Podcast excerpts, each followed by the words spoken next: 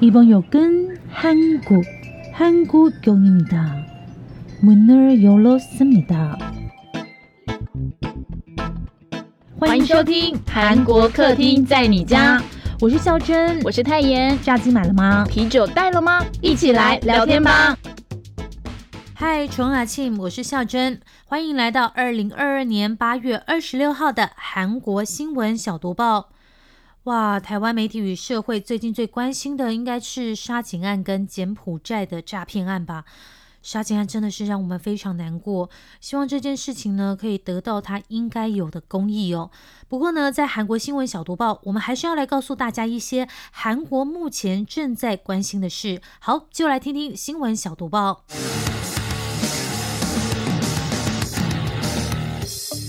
新闻小读报，不能错过的韩国大小事。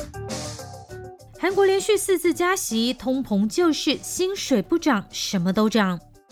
钱真的变得更薄了耶！韩国银行没有错，就是韩国央行在八月二十五号星期四开会决定升息一码，将基准利率由百分之二点二五上调到百分之二点五，这也是韩国央行史上第一次连续四次升息哦。而上一次呢，基准利率上调到百分之二点五是八年前的事哦。韩国央行总裁李昌镛就说呢，未来一段时间将保持一码的升息步伐。其实呢，从新冠疫情开始，韩国就在二零二零年五月的时候呢，持续一年零三个月，把基准利率维持在百分之零点五的史上低位。但是去年八月之后就开始连续加息。那韩国媒体呢，照顾到我们这些数学不好的人啊，因为有人可能不知道说，哎，加息有多可怕。JTBC 新闻呢，就访问到一位要缴房租的年轻人哦，他从银行贷款大约台币七百万元，这个缴全租房的保证金，原本每个月大概是要还台币一万五的利息哦，不过在升息之后呢，他每个月要多缴三千七百五十块左右台币的利息升息，等于一年就要多花台币大概是四万五千元呢。哇，可能很多人都领不到这个薪水，也有人呢，可能这样一个月的年终就没有了，而且升息还不保证已经停止哦。另外呢，物价也涨得非常的可怕，像是辛拉面它又要涨了，从去年八月的七百三十六块韩元，今年九月呢要一口气调涨百分之二十一点三，一包要多花一百四十四块韩元，就是八百二十块。诶，如果你想要去店里吃的话，可能会直接多花一千块韩币哦，因为老板说不是只有辛拉面涨价，泡菜跟蛋都涨了。天呐，韩国好贵哦！有没有在台湾的听粉有人也被升息影响了吗？下一条，兄弟福利院韩国定调，这就是国家暴力侵犯人权。时间呢，要先回到一九七三年，当时还是军事独裁时期的韩国政府，为了提升国际形象，提出呢要申办一九八八汉城奥运。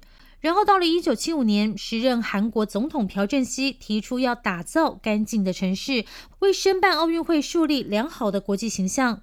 兄弟之家福利院就是在这一段时期建立的哦。简单来说呢，它就是要把街上的游民通通收容到一个外界看不到的地方，因为看不到，哎，就干净了嘛，是不是？那个时候的这个政府是这样想的。那这个地方呢，就是兄弟之家福利院。从一九七五年到一九八六年哦，被收容到兄弟福利院的人就有三万八千多人哦。看起来好像是德政，可是实际上呢，兄弟福利院呢，却对大批的游民或是身体有障碍的人实施这个非法监禁、强制劳役，还有性暴力这些严重蹂躏人权的行为哦。而且呢，越查下去呢越可怕，因为截至目前为止呢，在兄弟福利院受虐致死的人数有六百五十七人。那当时呢，还有很多受害者的死亡情况被漏报。或是偷偷的把死者埋在兄弟福利院的后山。另外呢，福利院还会对这些不适应福利院的人或是反抗的人，大大量注射这个精神药物进行控制。还有证人说呢，很多儿童就被收容到兄弟福利院之后呢，就被领养到海外。今年八月二十四号星期三，韩国真相和解委员会终于宣布查明真相。因为这件事呢，其实之前陆陆续续有人说要调查，但是直到这一次呢，才正式把事件定调为国家暴力下的侵犯人权事件。就等于说是国家侵犯了这些人的人权哦。一百九十一名的受害者呢，也被认定为受到人权侵害的受害者。不过真相已经来得太晚哦，很多人都已经不在这个世上了。韩国真相和解委员会呢就说，国家应该向这些被强制收容的受害者跟遗属正式道歉，还要赔偿跟制定治愈创伤的支援方案。韩国政府应该深刻反省在保护国民人权这个国家职责上的失职行为，并且要向受害者道歉。呃，我是觉得啦，最佩服韩国的地方就是他们很勇于去面对过去的错误，然后去查哦，即使这是让整个国家都非常丢脸的事，可是他们愿意去承认错误、道歉，甚至呢，在很多的影视作品里面呢，都会再次提醒大家说，哎，大家不要再犯这样的错误了，这真的是非常难的，因为现在可能还有一些国家也做不到。那想了解更多的话呢，可以去看台湾妞跟喜娜的 YouTube 频道，他们有聊到哦。韩中建交三十周年，尹锡悦说想跟习大大当面谈。韩国总统尹锡悦在韩中建交三十周年的纪念仪式上说，两国的关系从一九九二年建交以来，在政治、经济、文化等多方面取得了飞跃性的发展，战略合作伙伴的关系正在进一步巩固。为了未来三十年韩中关系的发展，尹锡悦呢期待可以跟习近平直接会面，并且协商。外界认为呢，这就是尹锡悦提议邀请习近平访问韩国，举行韩中首脑会谈。不过，相较于政坛呢，韩国民间的气氛就比较不一样啦。韩国 JTBC 新闻报道表示呢，跟过去韩中建交周年相比，这回气氛是比较冷清，甚至在民调上呢，韩国民众对中国的观感也不好，非好感度甚至还超过日本哦。也就是对一些韩国民众来说呢，中国比日本更讨厌。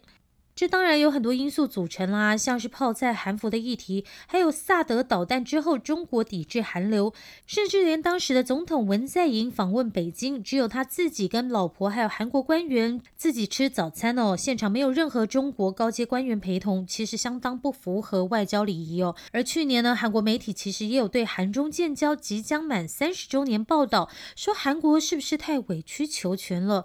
呃，不过同一方面呢，他们也有去问这个中国方。面的这个民情反应，好像也对韩国呃不怎么喜欢，诶。一部分人啊，不是全部哦，因为呢，其实在中国境内呢，韩国企业也不好过，因为近年来中国也扶植这个自家的产品嘛，像是我们说过的电动车的电池，还有保养品啊，让这些韩国货呢不再像以前那么销售那么好哦。那韩国甚至呢也持续对中国贸易出现赤字，跨入三十年后的这个韩中关系的发展，还会有美国跟日本的影响，嗯，我想大家要再持续观察一下哦。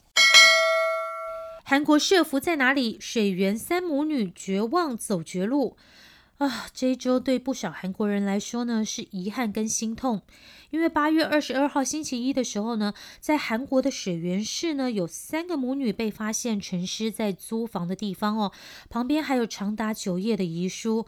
那遗书里面就说到说，他们长期被疾病跟债务所困，活在这个世界上实在是太痛苦了。有知情人士说呢，其实这家人呢，过去其实事业做得还不错，一家五口呢住在华城市。不过在二十多年前呢，因为老公生意失败，为了躲避债务呢，一家人连夜搬走。那大儿子呢，原本是到处跑宅配养家，不过三年前因为罕见疾病，就是离开人间之后呢，就是这一家的男主人呢，也不久之后就过世了，大批的债务呢，就由这个二女儿继承。呃，他的六十岁妈妈呢罹患癌症，那大女儿呢也有罕见疾病，所以这家人呢，剩下的三个家人呢都深受贫穷跟疾病折磨。可是他们没有领取补助金哦，最后选择告别人世。即便是在这一个礼拜出殡的灵堂上呢，也没有任何亲人为他们送葬，场面相当令人心酸。那韩国社会呢就开始批评跟反思，为什么会有这样的一家人没有办法接受任何帮助，根本就是处在这个社服系统的死角里面哦。到底要怎么改善这件事呢？让韩国社会陷入苦思跟讨论。呃，可能这样的情况呢，在台湾也会，嗯，maybe 会有发生啦。虽然大家都很忙哦，不过，嗯，可以的话呢，平常其实可以多关心一下住在附近的人，就多点关心，可能就会少点遗憾。好，下一条，七成吴永武与鹦鹉是无业游民，月薪只有拿一半。大热韩剧《非常律师与鹦鹉》第一季结局喽，剧中鹦鹉呢正式成为正式律师。那依照韩国的薪资水平呢，他的年薪可能有一亿五千万韩元哦。不过啦，这个只是连续剧哦。现实生活中，韩国有多达二十五万名的发育残疾人士，呃，就像自闭障碍啦、智力障碍这样的人士呢。对于他们领取高薪呢，只是个梦想而已，因为在现实生活呢，可能是连上班的地方都找不到。根据调查显示呢，残疾人士中每十个人呢，有七个人找不到工作。韩国残疾人雇佣团体透露，去年十五岁以上自闭障碍残疾人的雇佣率为百分之二十八点一，那智力障碍人士呢，则为百分之二十八。这不仅低于韩国国民的雇佣率，呃，就是韩国国民的雇佣率大概是百分之六十点四。你看这样比一比就知道差多少，也低于全体残疾人的雇佣率百分之三十四点六。全体残疾人可能就是有一些。呃视障听障啊，这样，即便他们就业之后呢，平均月薪也非常的低哦。自闭障碍症的平均月薪大概是一百二十一万韩元，那智力障碍者呢，大概是九十二万韩元哦，是全体残疾人士的平均月薪的一半哦。啊，真的是希望透过连续剧也可以帮他们改善就业及待遇了。因为大家知道吗，在那个语音无剧中那一棵现实生活中位在昌原的朴树，真的跟剧里一样被指定为天然纪念物喽。哇，这就是韩剧的力量。希望他们也可以帮，就是需要帮忙的人，可以就是让他们在社会上也可以找到工作，然后可以领取到合适的薪资。下一条也是人力资源的新闻哦。疫后人力在哪里？飞机清洁工人太少，累爆了。随着韩国解封，航班增加，让航空公司忙得不得了。可是最累的呢，可能是飞机清洁人员，因为当初呢，在疫情升温的时候呢，这些约聘的清洁工是最快被炒鱿鱼的。可是，在疫后呢，航班增加，可是人还没有补回来哦。有清洁员工就表示呢，自己一个人要做两份工作，真的是累爆了。一天下来的工作时间呢，除了你赶快扒几口饭吃之外呢，没有其他的休息时间，因为他们得赶快打扫完飞机，飞机才可以接客人起飞啊。那大家要知道啊，人力太少，工作又太多的话，就可能会过劳。希望航空公司快点补到人哦。哦，对了，最近呢，孝正在查要怎么去韩国，因为孝正的长官非常好，还拿了签证表格给我，然后我才发现，哎，现在去韩国还是要交一份四十八小时内采验的 PCR 报告哦。不过韩国中央日报的独家说，韩国可能会取消短距离国家与地区的 PCR 检测要求哦。好吧，就让我们期待吧。最后两条娱乐消息。Jennie 跟 BTS 的 V 居家照曝光，接连飞纽约。防弹少年团成员 V 金泰亨跟 Blackpink 的成员 Jennie 到底有没有在谈恋爱呢？他们五月的时候呢，被粉丝看到一块儿去济州岛玩，然后前阵子呢，才刚流出一张 V 正在做妆发，然后 Jennie 对着镜子自拍的照片。然后没几天后呢，又有一张 V 跟 Jenny 站在镜子前面自拍的合照流出来，然后眼尖的粉丝都认出，哎，这不是之前 V 自己多次这个自拍的地方吗？嗯，不好说哈。V 呢，在八月二十四号呢，从韩国飞到纽约，然后 Jennie 呢，星期四的时候呢，也因为这个 Blackpink 的宣传行程呢，飞到纽约去宣传了。外界就在猜啦，他们会不会在纽约见面呢？但是 YG 就有出来说，哎，Blackpink 在美国的行程超满的，好不好？Jennie 根本没有空约会。嗯，这两个都是超红的明星，哎，不管怎样都祝福啦。呃，孝珍觉得比较可怕的是，这些私人照片到底是怎么流出来的？是骇客入侵吗？好，最后一条影剧新闻：BTS 十月釜山开唱，要帮釜山申办世界博览会。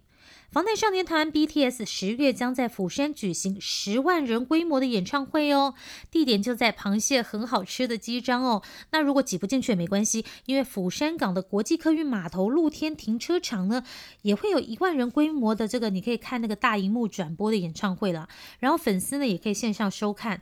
那这是防弹少年团呢继今年三月在首尔城市综合体育场的演唱会之后，回味七个月再次在韩国举行演唱会，就是希望可以帮釜山。加油，成功申办二零三零年的世界博览会。